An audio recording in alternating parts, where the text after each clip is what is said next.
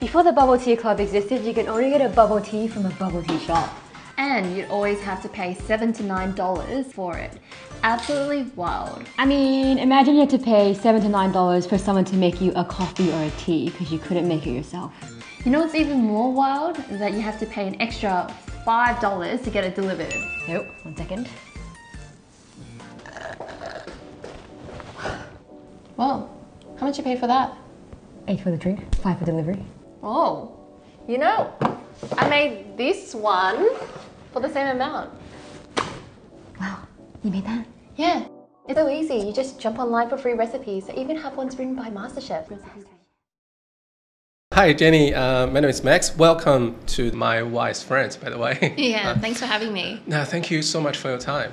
So, how um, how did everything start? Because 2020, right? The pandemic has been very challenging for many, many people, especially small business owners. Yeah. But not so much for the bubble tea club, right? Yeah. Yeah. It kind of, I kind of call it my little happy accident because um, obviously no one knew that the pandemic was happening. And we started uh, when I pretty much was stood down from my job. And think for about three months or two, three months, we didn't hear a single word as to are we going back to store? Is, uh, is optometry happening again? Like, are the shops ever going to open again? So, out of urgency, we just started to do any business that we really could get our hands on. Yeah. Um, so before Bubble Tea Club, we actually did like a puzzle game business as well because um, Dan Andrews said that.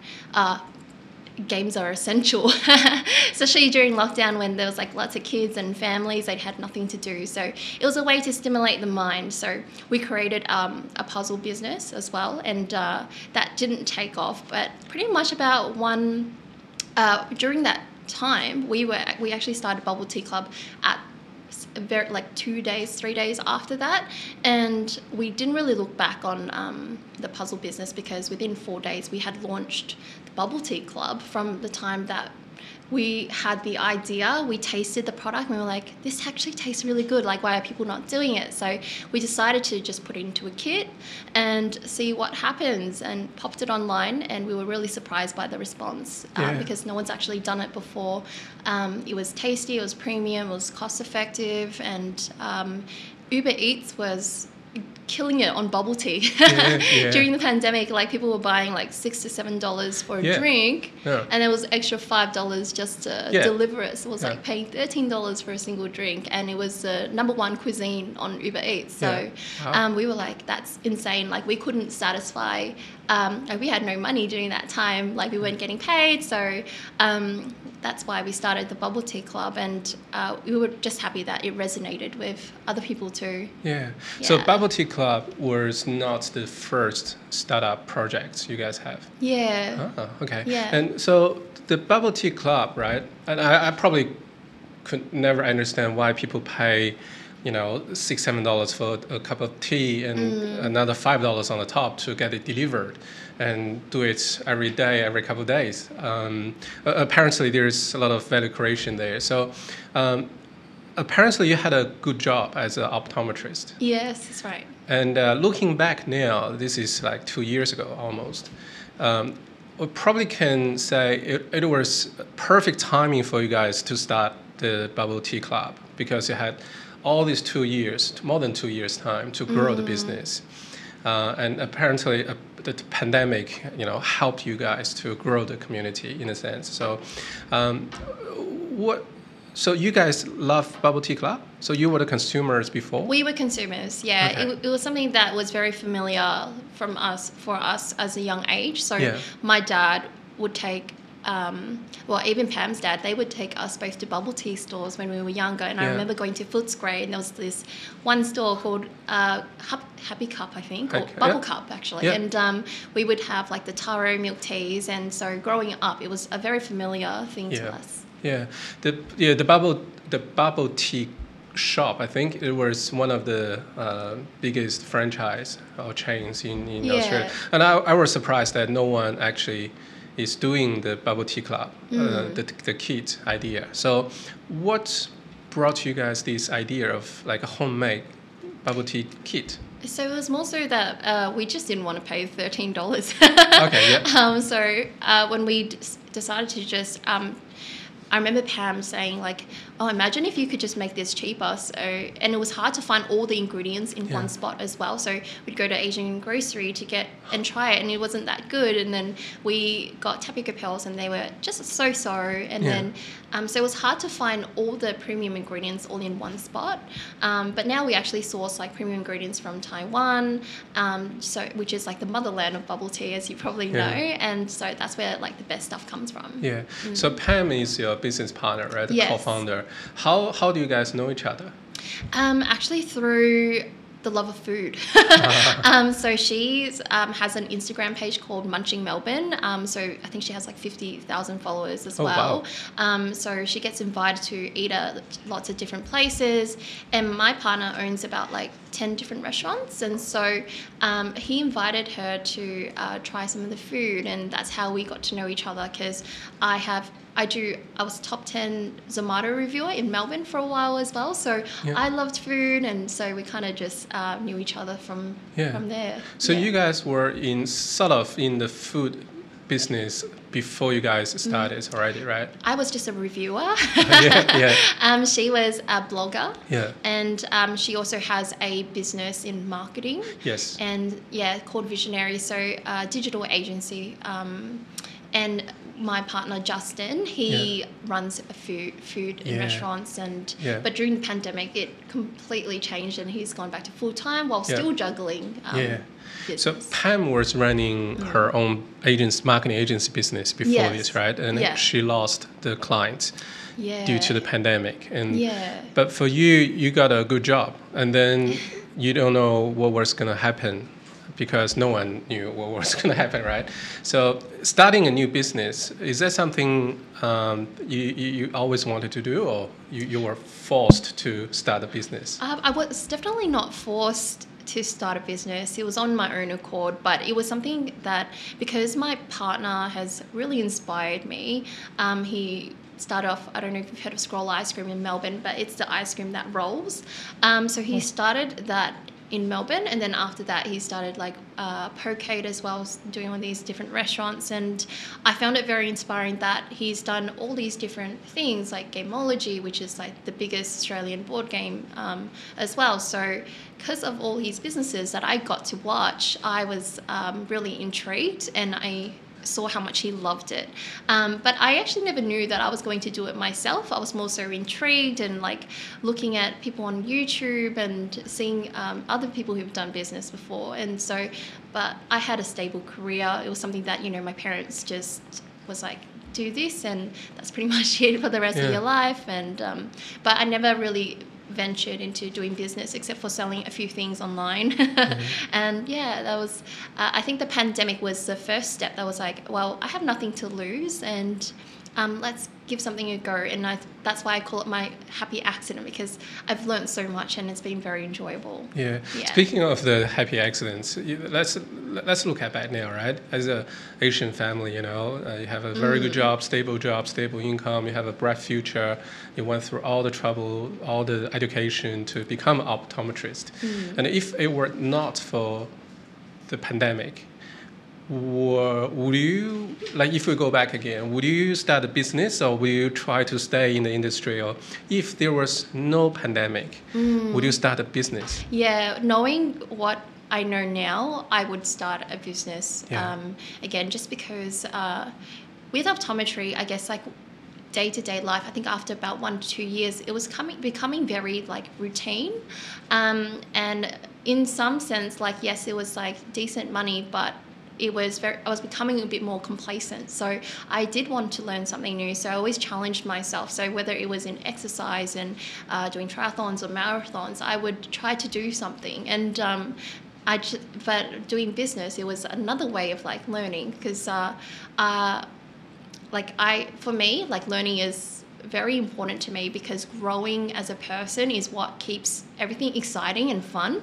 Um, so learn, yeah, I think learning about business it just is never structured. It's um, every business is very different to each other, and like I didn't even know what Shopify was beforehand. I didn't know what like a cost acquisition is and like now we now i learned how to be an accountant in like three months so yeah, Yeah. it was a lot of um, it was overwhelming amount of knowledge and but a lot of fun Yeah. So in the last couple of years, what have you learned? Like the top three points uh, as an entrepreneur?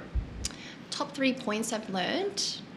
Um, radical candor. So, so like communication is um, something that uh, you know uh, you know you need it in all aspects of your life. But for business, it's really different because managing people is a lot harder than I thought it was going to be. And the more people that you have on your business, like imagine trying to have like 20 people and then having 100 people it's going to be extremely difficult to keep everyone's motivation but also providing back the feedback so when i say radical candor what i mean is that you want to give them that feedback um, to enhance them as a person to grow um, but also remembering to uh, give a shit about that person too. Sorry, am I allowed to swear on this? No, no, that's all good. Yeah, yeah. yeah, was, uh, yeah, that's all good. Yeah, Yeah. No, I totally get it. It's, Yeah. You know, because from, sh- sh- uh, switching from where you were to uh, be an entrepreneur, Yeah. um,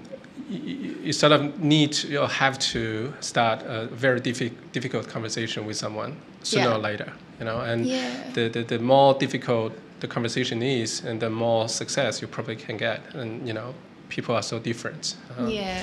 so managing people has been Yeah, so Yeah. managing people and having that communication is really important. The second one probably be leadership. yeah Um, so I know there's so many things that encompasses that, but I would say uh, making sure that you try to you have that vision um, to drive that business. So and keeping um, everyone's motivation at a high all the time is just very very difficult. So um, you always just need to remember to stay positive, even though even times when you know you're going to have those seasonality drops and there's going to be ups and downs. So you just need to remember to stay positive and having that uh, character to make sure even when yourself you maybe you're not as motivated at some stages because there was times where i was like at the biggest highs and some days where i would just want to crawl into a ball um, but to uh, make sure that you know your staff all feel safe um, that's also very important uh, as a leader um,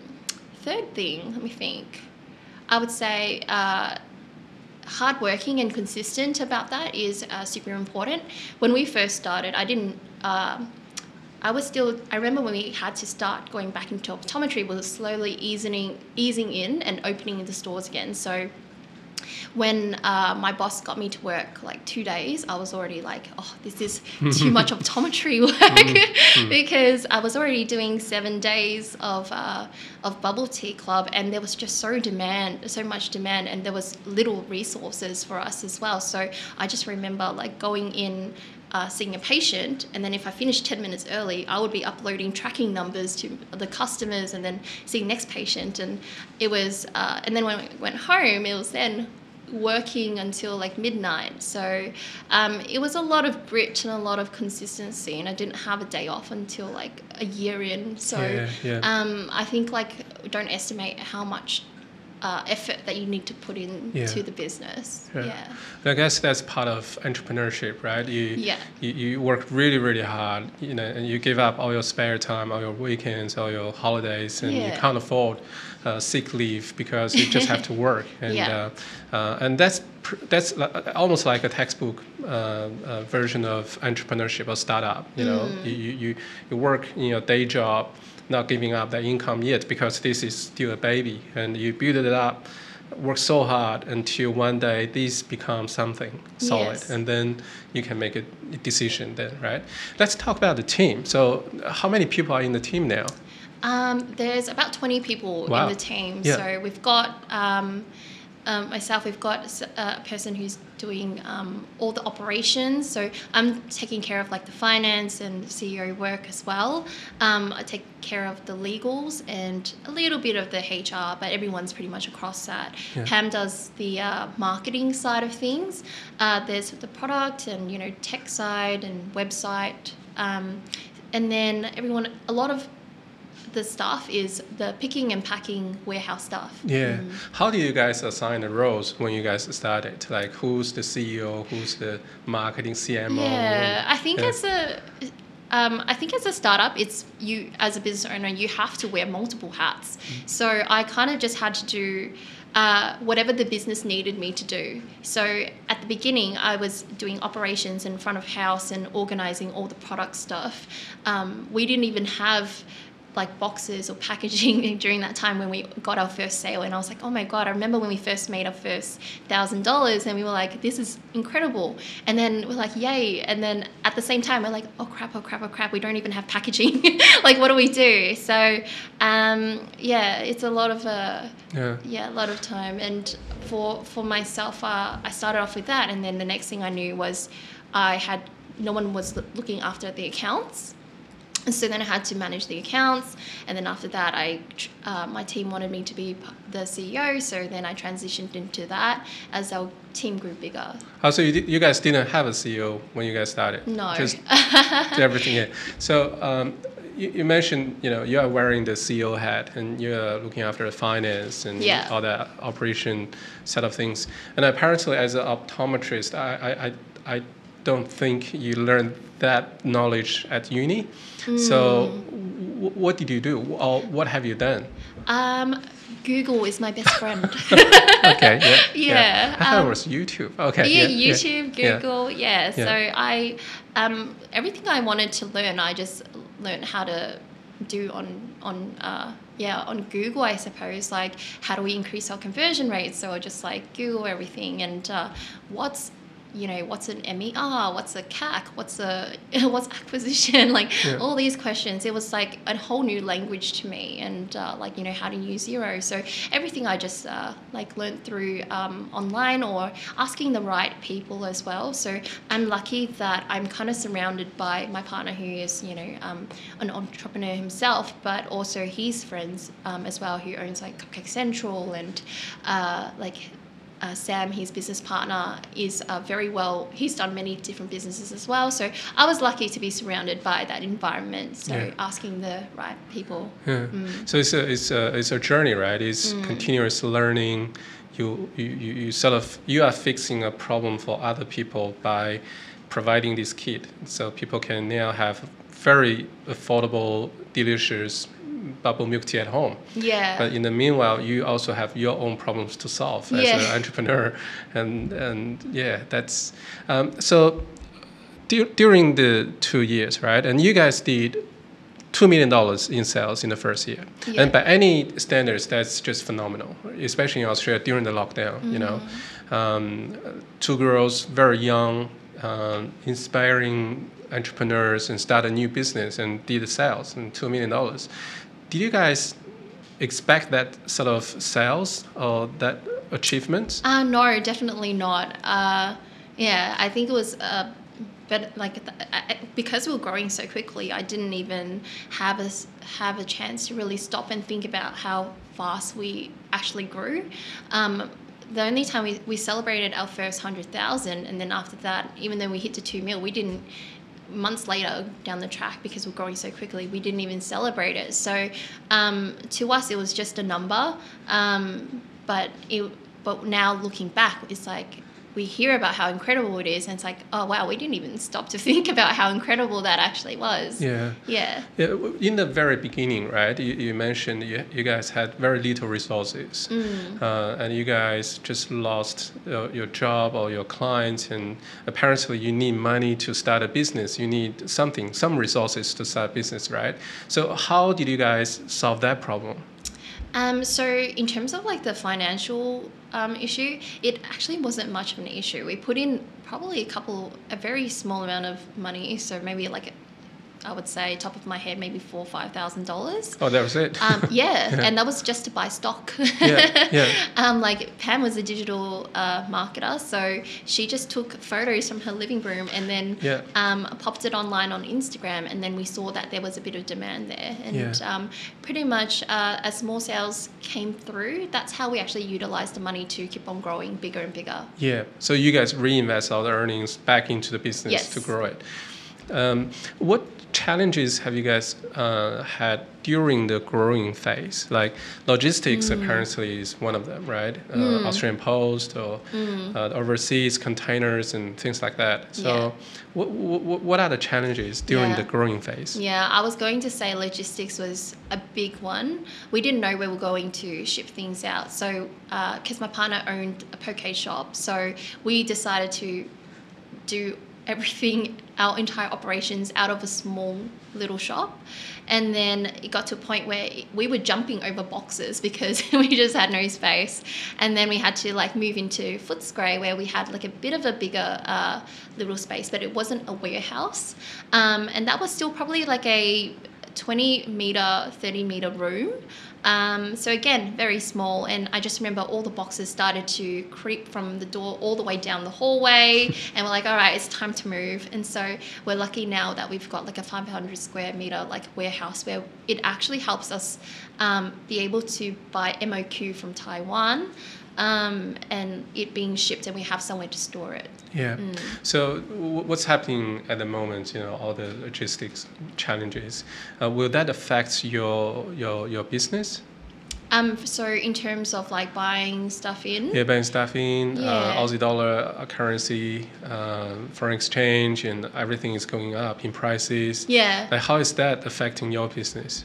Um, we use uh, it does affect our business because uh, we every business is trying to you know fight for themselves. So in Taiwan, you know, the prices of corn was going up, and then shipping and logistics was going up, and then you have people protesting at uh, at the port. So we didn't. There was like delays on our products, and definitely when we felt the magnitude of when you understock or you didn't have stock, it just means that you lose that customer, um, and it takes a couple of you know weeks to actually recover from that because then when you get your stock in, maybe a competitor has already taken your customer. So in in that sense, that's how it actually affects us. Yeah, I think uh, I watch these uh, monthly updates on your YouTube channel.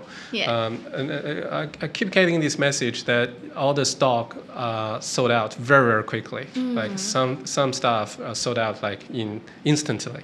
Some stuff sold out in a week or two. I- I, guess that's a good headache to have, right? You have stock and then you, you sold out. But moving on, moving forward, how do you plan to solve that problem? Like, if you have such a strong demand, but you don't have enough stock, um, which means you are leaving money on the table, right? You're not making in the profit you, you deserve. So, Yeah. what, what, what, what do you guys want to do? It's really funny because now we've actually overstocked. Ah, okay, yeah. So because we've moved into like this bigger warehouse, we're able Yeah. to store uh, for longer things. But the good thing is that our product, uh, the expiry is very long, Hmm. so uh, we can keep it for a very long time. So that's kind of like the first thing we've tried to uh, combat. Um, for other businesses, I suppose the biggest, um, the most important thing would be forecasting accurately. And I think if you can f- forecast accurately in any business, uh, that's it's it's you, it'd be game changer. But it's a very difficult task, and I think um, it's something that you really can't know until many many years later down the track of your business where you can actually see where are these seasonal changes happening uh, what is the market like and how has covid like for us it was like oh covid would uh, like you don't know when COVID is going to hit and you're going to be in lockdown. Is that going to happen in the future? We don't know, and it's something that we can't predict, but you have to prepare for. Um, so, in yeah, so the many years down the track, that's how you get more historical data and make more informed decisions. But at the beginning of the business, we had one season, one year of seasons, and Yeah. it was really hard to predict as to what's what the trend's going to be like this year or next year. Yeah, yeah. And when you guys launched the uh, business, and it was like a, a, a big day on the launching day, Yeah. right? T- t- talk about that, please. Um, our launch, our very first day of launching, it was um, not well. We didn't overcomplicate it, to be honest. It was not as big as you think it was. We pretty much just um, had a little video um, and popped it on Facebook. Um, and we weren't expecting that much. We weren't expecting much of a response, and uh, so we were actually really overwhelmed when we've got hundreds of likes on it. So, um, yeah, like uh we didn't overcomplicate it. We just popped it on social media, really. Yeah. So social media, and I saw this uh, Facebook group, right? Yeah. And and uh, you guys have built a very um, loyal community, online community, pretty much from the very beginning. Was that part of the st- strategy? Uh, Yes, it Yeah. was. Um, it was probably about a month in.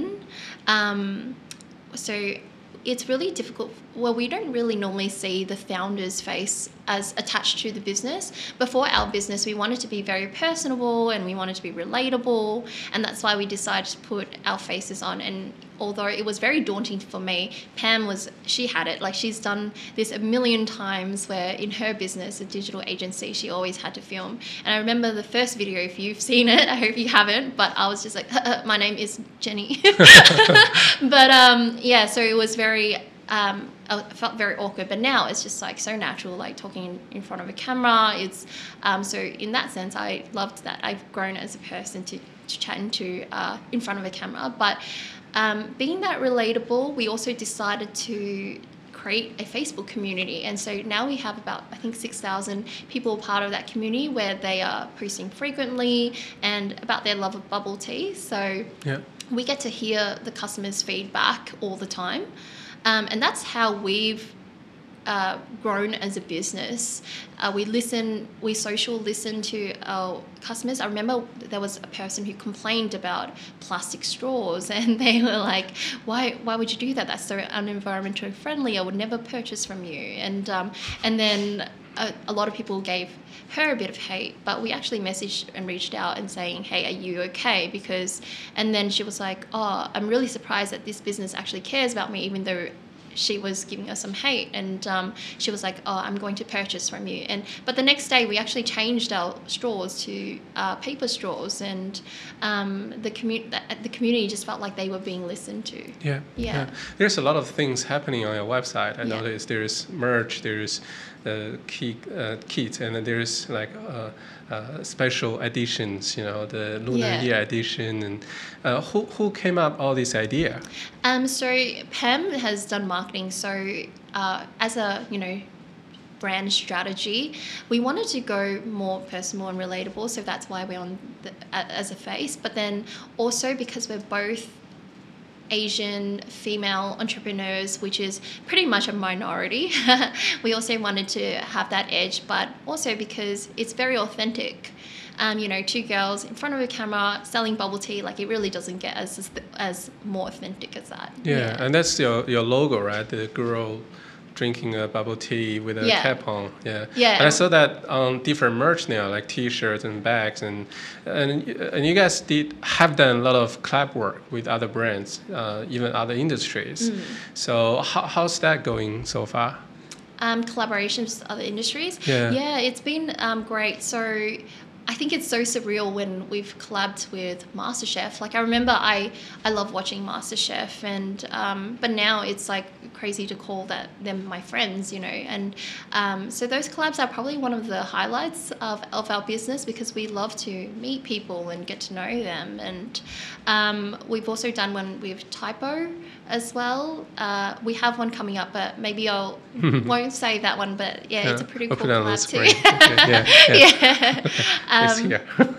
yeah, but those are the stuff that makes that gives you the um, uh, what's the word? But like uh, gives you Exposure. yeah, it gives you the exposure, but also people the credibility that yeah, of Yeah. the business because uh, brands that actually really want to work with you. So um, and it was funny because like there's the big brands that actually want to work with us that we never thought that would you know we Yeah. we thought that we would reach out to them instead.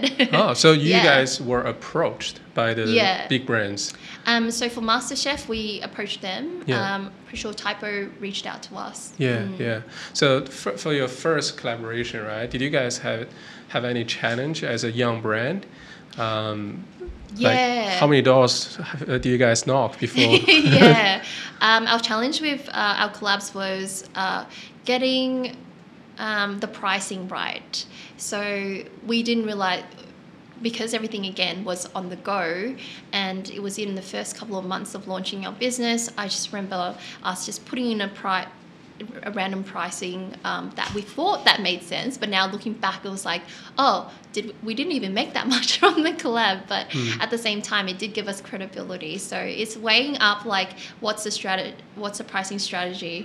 Yeah. Mm. It's part of the learning, right? Yeah. um, so st- speaking of the pricing strategies and Mm. your products, and you know, apparently, you know, customers are happy to pay 15, 17 bucks for, for, for a cup of milk tea Mm. delivered, right? So that's the willingness to pay. You have a very high willingness to pay there for your target market, and your kit is very affordable. I think it's around a dollar seventy two dollars. You can Yeah. start there.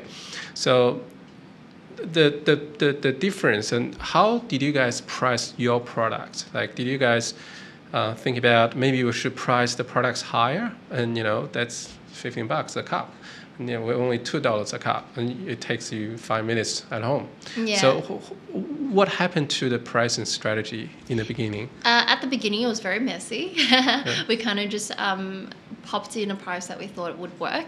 Um, but now, but then that's why I kind of had to jump into the account side of things, where I was like operations jumping to accounts. That's when I actually really looked at the pricing um, and seeing if uh, the pricing works. So all you need to do is just pop it into a P&L, and then by the end of that, if the bottom line works, then it works. And um, so it's just looking at the profit margins there Yeah. and seeing where where can you cut costs.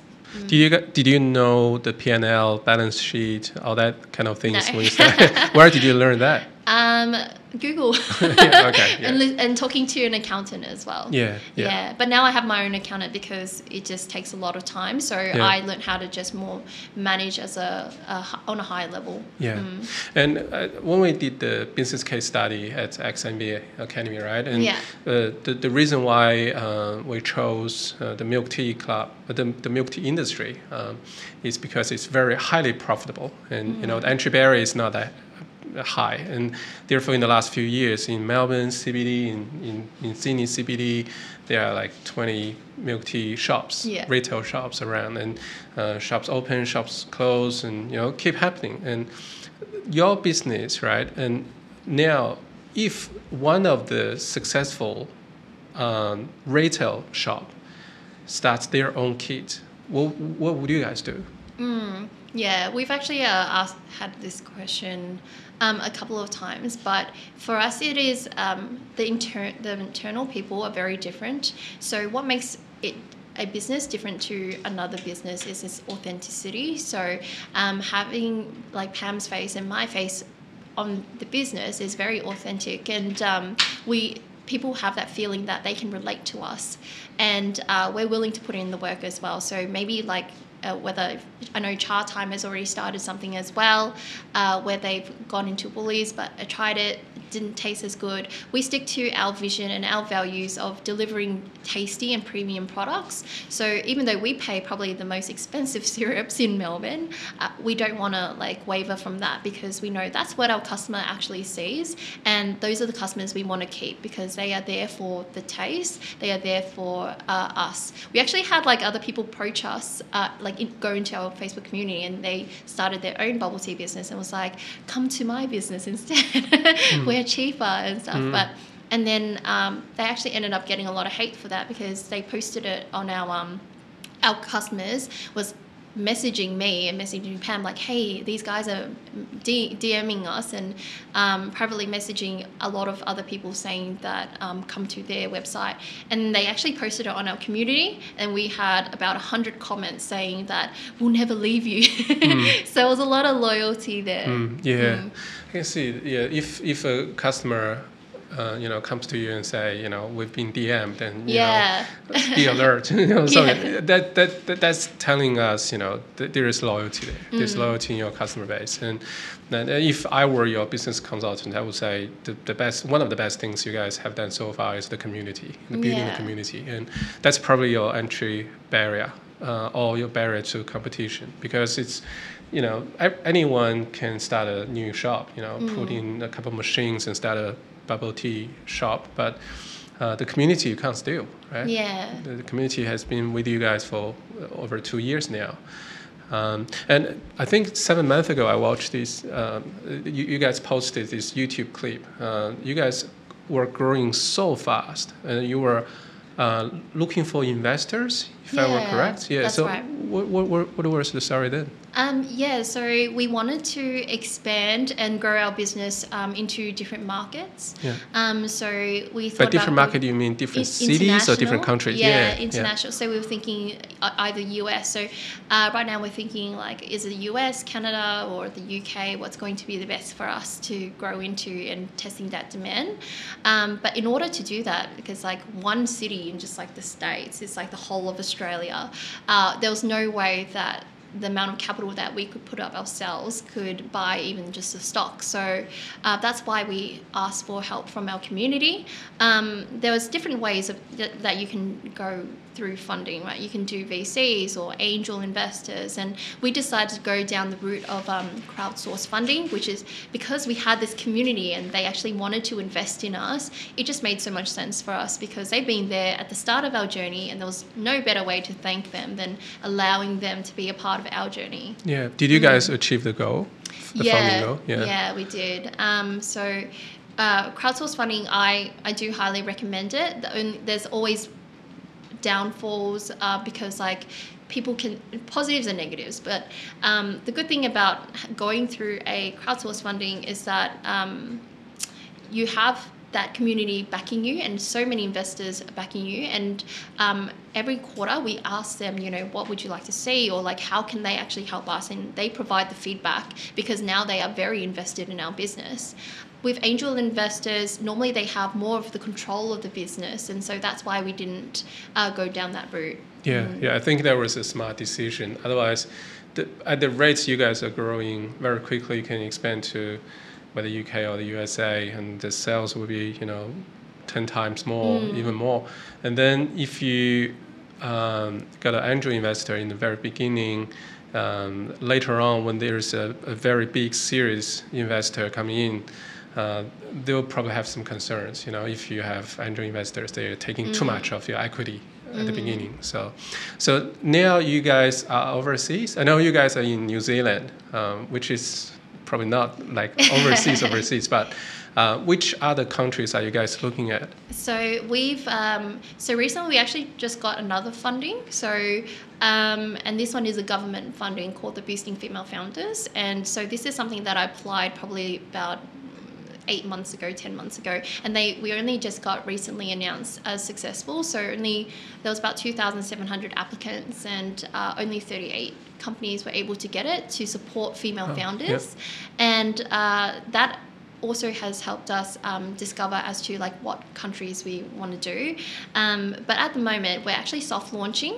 So we're so, we've soft launched to the US, UK, and Canada, like I mentioned. And right now, we're just collecting the data to see which one wins, and then Yeah. we'll uh, Yeah. go into that country. Yeah, why Mm. not uh, the Asian countries, if I may ask?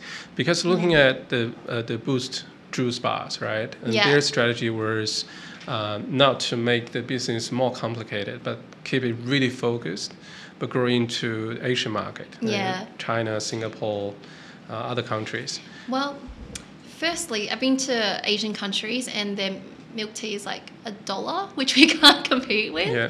Um, the second thing is also a lot of uh, like our customers have never, a lot of them, maybe about 10% have never tried bubble tea before. So we're actually growing and expanding this uh, bubble tea market itself.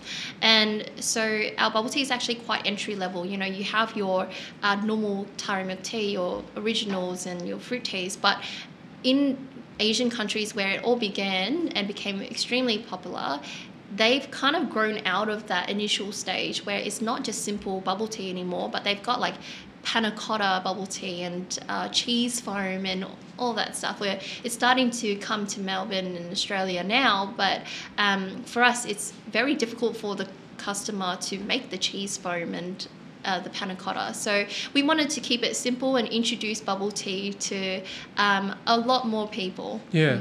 So and I, saw some uh, customer faces I didn't expect in your YouTube uh, channels. Yeah. Uh, some Westerners, you know, they are drinking the milk tea, and I remember this many years ago um, when people talk about um, the milk tea, the bubble tea uh, business. It's essentially an Asian business. It's targeting the Asian community, right? Uh, but now apparently that's not the case. You know, uh, like you said, ten percent of the customers never tried this before. So, who is your ideal target market? Yeah, that's a really good question because surprise we were in the same boat thinking that most of our customers would be Asian who are familiar with bubble tea, but it's actually Caucasian and Western um, people because for the first time, you know, they've seen bubble tea on the street, but they were never willing to try it. But because of us, for the first time, they're actually able to see this social proof how delicious bubble tea is, and that's where they refer to their friends or have you heard of bubble tea club before? And um, and all the reviews online, that's when they start uh, talking and uh, reading the reviews, and that's when they were willing to try it themselves, or they would give it as a gift. Yeah. Would that be your target market as well when you expand to the other countries? I do believe that it will be Yeah. the same. Yeah. So uh, this is probably a question uh, for a year later or two years later. So when you guys are in other countries, what's the plan? Will you set up a new warehouse there, uh, or will you just distribute from Melbourne, Australia internationally? So no, uh, we wouldn't. We would have something there. So whether it's a warehouse, I don't think we will have boots on the ground. But um, we've thought about going down the route of 3PL, so having a third party logistic to uh, help distribute our products for us, so that we don't um, have to go and live there, but we will probably would go to that uh, you know country just to have to suss it out and have a look at the demographic and see if it's busy as well. Um, but at the moment, we are shipping from Australia here, um, just because it's the shipping is actually extremely expensive here. It's not viable to ship from Australia. So, um, and also it's very slow. People in the US are very uh, spoiled by Amazon. You know, Amazon can deliver next day delivery or same day delivery. And so, if you're like two days late or three days late, you're going to get a lot of customers uh, from the US who are not as forgiving as they are um, from Australia. We're a lot more relaxed. So, um, yeah, so we do plan to do like a 3PL over there. Cool. So moving forward this year, and hopefully the pandemic, you know, will come to an end uh, um, in the next few months. Um, what do you expect? So the pandemic apparently helped you guys to grow the business, but if the pandemic, pandemic um, say uh, ends you know, mid of this year, what's your new business plan to grow the business? Yeah, so actually we had our biggest month when we were not in lockdown. So so it that actually just shows us that the business is viable and can continue to grow. And uh, it, we are hitting like a gap in the market. Okay, cool.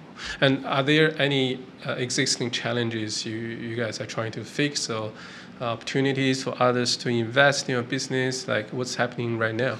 Yeah, um, I think the biggest thing at the moment is our stock. yeah. So I know we've briefly touched base on it, but we, you know, understocked and now we've overstocked, and it all comes back down to forecasting. So it's learning how to forecast, like what are the what are our most popular products, and uh, like how much stock should we keep for that, and trying to just make sure that we go as close to the actual um, numbers. Yeah. So that's our biggest challenge at the moment. Yeah.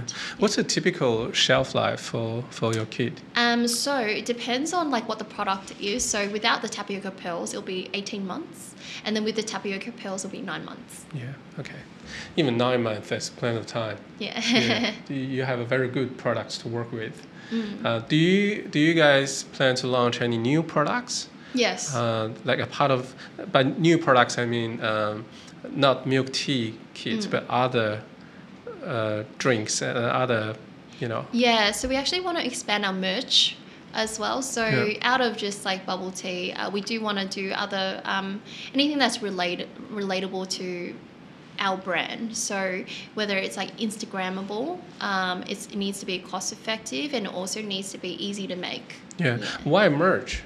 Um, our merch, well, that also helps with our branding. And Yeah. um, so when I say merch, it also encompasses like our cups, um, so that they can drink with it, or maybe uh, like something that can help them the process with making the bubble tea itself. Yeah. So whether it's like a little matcha scoop Yeah, yeah. or the whisk, yeah. So we're thinking of um, launching those type of. Um, so it's still a part of bubble tea, but a little bit different too. Yeah, and I saw this uh, keychain as well, the BBT Club uh, keychain.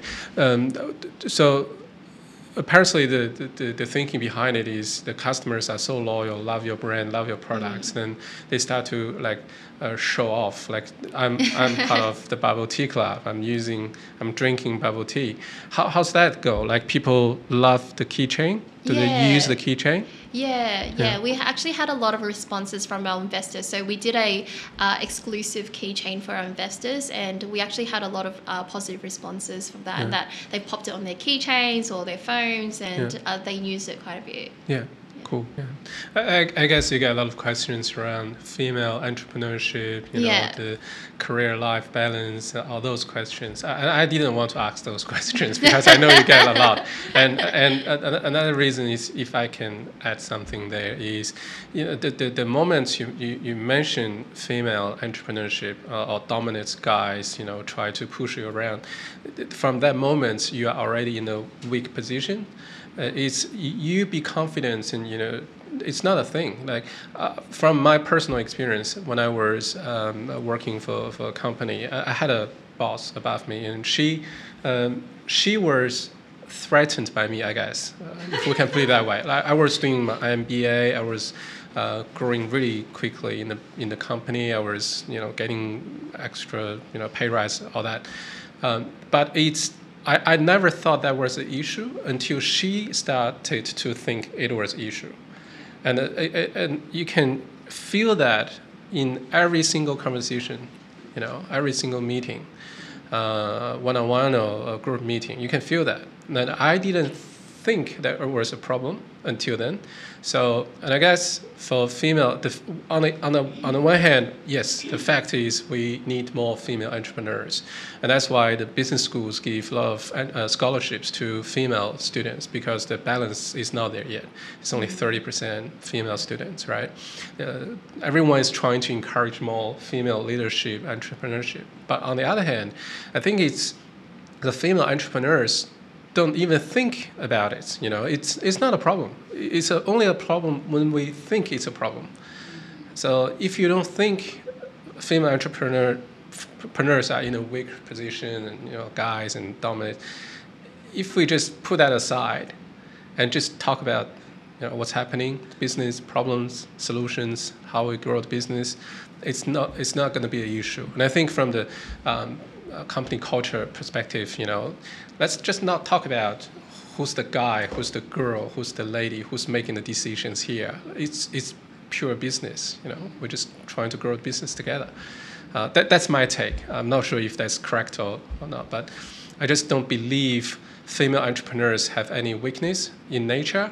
Uh, but if female entrepreneurs believe so, then that becomes a problem. Yeah. So I I think that's the that's where the solution should be. You know, it's equal in the fir- in in Yeah. the, you know.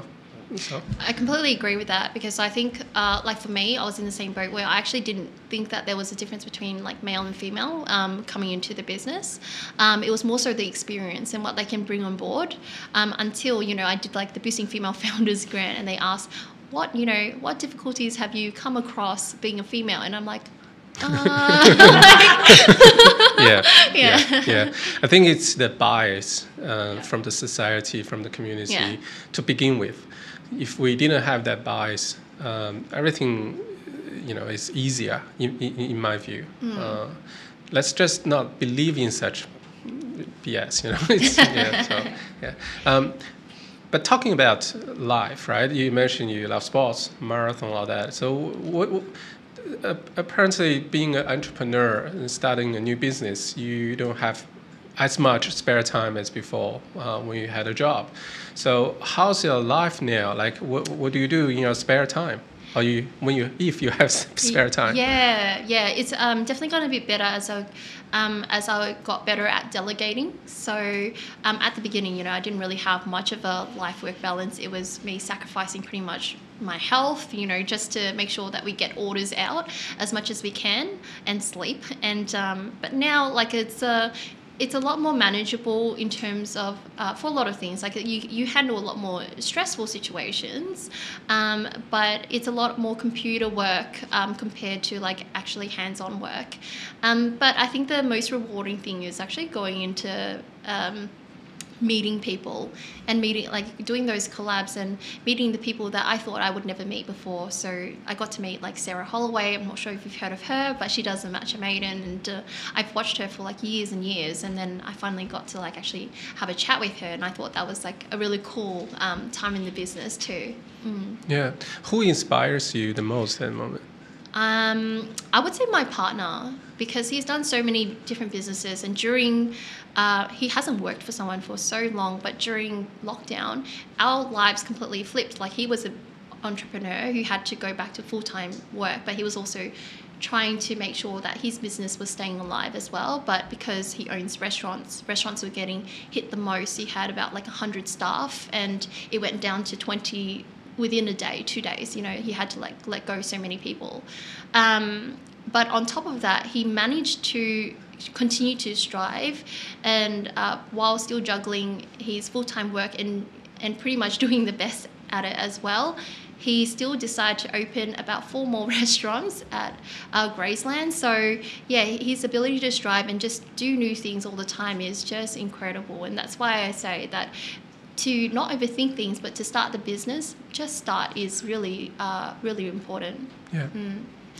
Uh, I think that's pretty much all the questions I have. Yeah. Thank you so much. No worries. A lot of very inspiring story there. Uh, yeah. I think now we open for some questions from our audience. We talk about the ability to do a um, crowd sales funding and the, that loyalty of the customers. I think that really come, like always comes back to the founder's ability and the founder's um, charisma and like the charm um, and the authenticity as well. Um, if you were to give like a like a hardworking, a decent, really grad like a newly graduated, like a young college kids, what do you think are the key things to um, work to be able to like working towards that um, that goal? Yeah. Mm, yeah. Um, I get like uh, questions as to you know what advice I would give to younger students who haven't started a business before um, but want to start something. And my answer is actually very simple but it's to actually just start and to do. Because I think a lot of um, people who don't start they're overthinking things and they're trying to plan things. But as a small someone who has actually taken something off the ground and I'm very process driven as well and I like having plans and this uh, like something to follow I now know that business plans just never go to business plans. And to actually just do to do something and just to start whether it's like buying purchasing the product see if it's actually good or launching it on a website and seeing if there's demand that's how you actually start and grow and listen to uh, like the people who are buying your products and your customers. So that actually drives where your business wants to be uh, wants to go. Mm. So take actions um, did you guys have a business plan no, we we launched in four days, so yeah, yeah. it was uh, really very rough in terms of let's just pop it on social media and see how it goes, and we'll learn from there, and yeah. uh, we'll whatever the business needs. Like I started sourcing things uh, when a customer has already bought, I was like, oh my God, are we going to be a fraud business where we've taken people's money but we don't even have packaging? And then, yeah, yeah. Um, so we kind of just had to do everything on the go really yeah. quickly and instantaneously. Yeah. Mm. Have you guys uh, spent any money in marketing, advertising? Yeah, yeah. Social media marketing, right? Yeah, we definitely, at, at the beginning, really, we only popped in about $20 a day. Yeah, that's it. wow. and we do a lot yeah. more now, but yeah. um, our business yeah. is a bit bigger. Yeah. And I, I assume that's uh, predominantly in social media marketing. Mm, um, so, yes, and um, but then there's also a lot of referrals as well, so a lot of organic traffic. Yeah. Mm. So as a startup, um, hi Tammy. Yeah. So um, um, as a startup, we have all these because um, so, you're you're saying you're wearing a lot of hats. You're putting yourself in the in the driver's seat of a lot of positions, and as a startup, it's hard to justify investing in a lot of uh, say lawyer fees, marketing fees. I find myself in the same position. So, what is the hardest investment decision you've made along your growth, as in, but actually, you know, paid off? Reckon? Like, is it expanding into a bigger warehouse? Is it hiring a marketing person, or is it Yeah. Yeah, um, hiring is probably the answer.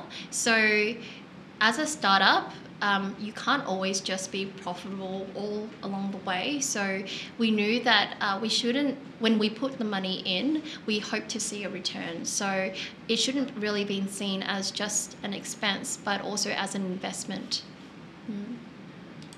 Hiring. Yeah.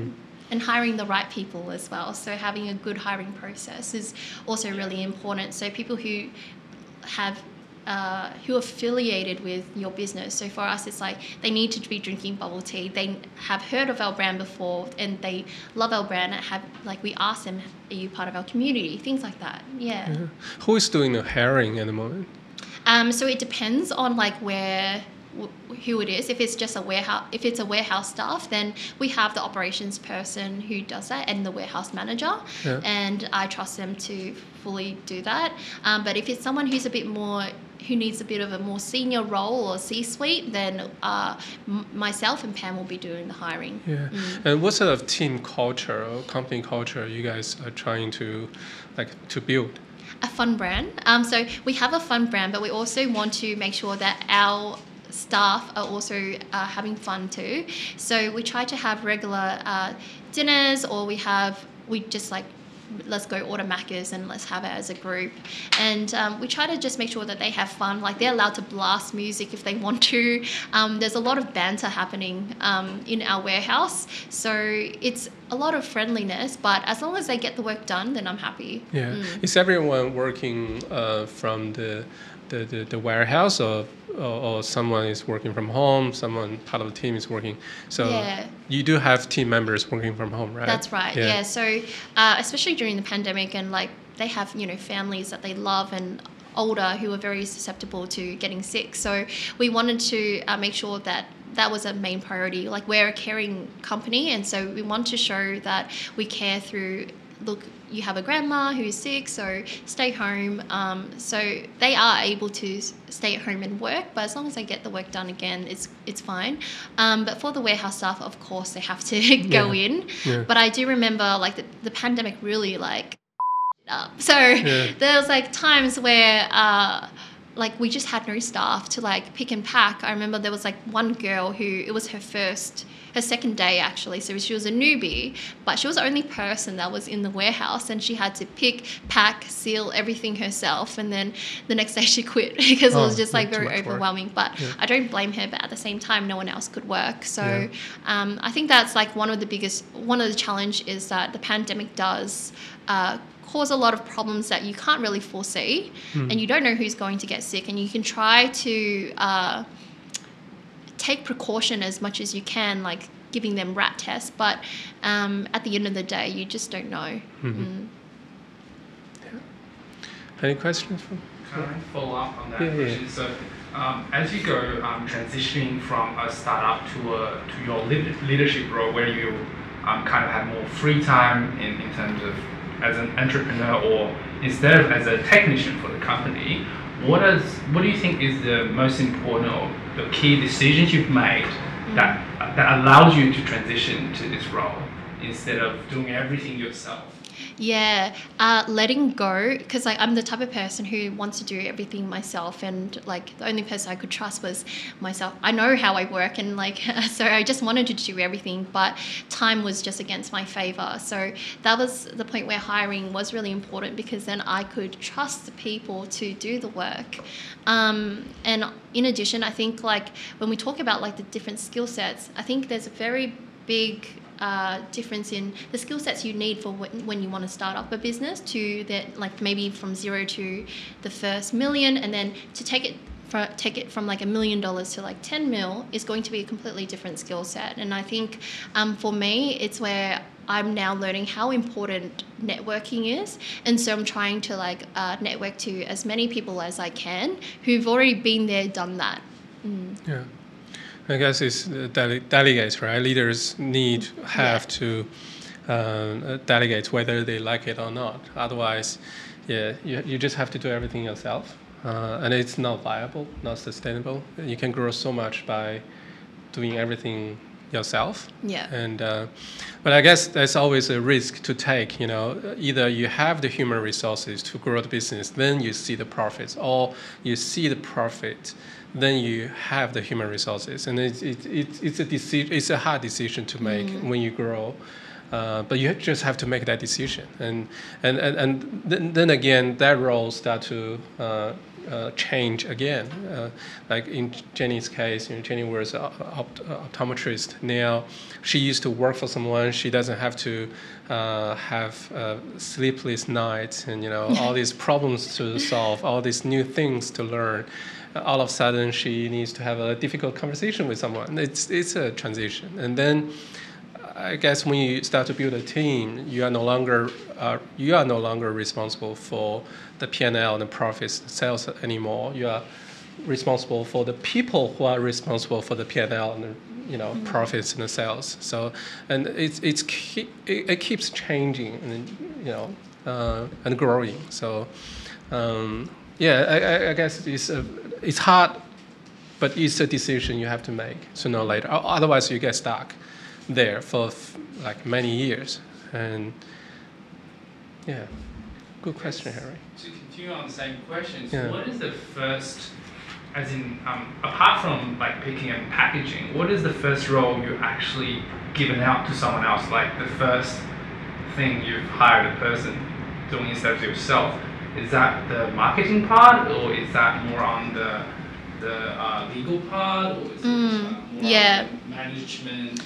Um, so I can't remember which one came first, but it was either getting a lawyer, just because I don't understand law, and um, so having someone to like fine tune that and give out like making sure that our employment contracts were correct. Uh, that was important, um, and then but they're not in house. I don't I don't believe in having a legal in house for e-commerce like straight off the bat. Maybe when you get much bigger, but um having our accountant was extremely helpful. Um, actually, the bookkeeper was our first one, then the accountant. Yeah. Hmm. Hmm. Now, how do you define the success in the next year or two of the Bubble Tea Club? Mm. Um, that's a good question. Uh, we'll see if uh, going international and making sure that there's a demand, I think uh, that would define our success. Yeah. Mm.